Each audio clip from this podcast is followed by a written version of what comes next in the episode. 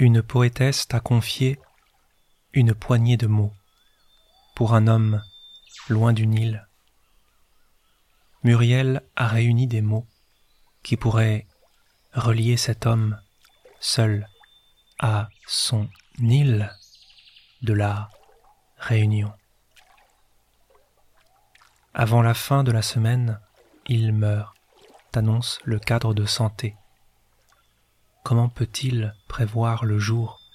Par quel oracle lit-il la mort de? L'homme décharné m'accueille nu sur son lit, juste vêtu d'une culotte en plastique. Couche blanche sur peau noire n'a du noir que le mot. L'homme a la peau marron, sombre. Son corps tient tout du long des os.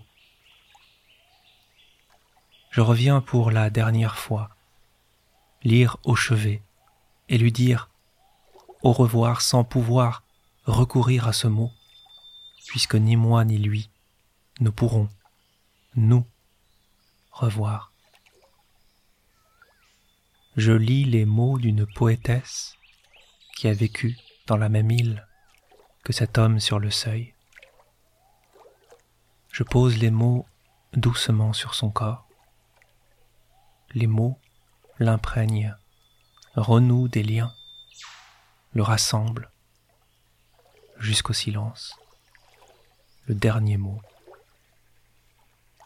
Il regarde en l'air, très haut, puis il ouvre la bouche. Il me dit tout. Il me dit lui, son île. Il abonde, il me donne ses mots et revient au silence. Je regarde ses yeux, très haut, très loin. C'est le moment de laisser l'homme réuni où il est. Je lui souhaite une bonne fin de journée alors que le ciel déjà s'assombrit.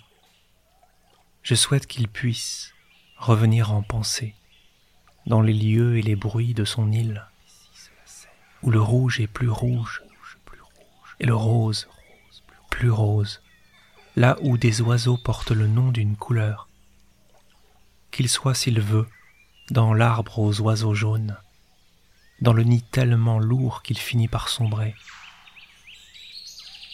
que cet homme là meurt.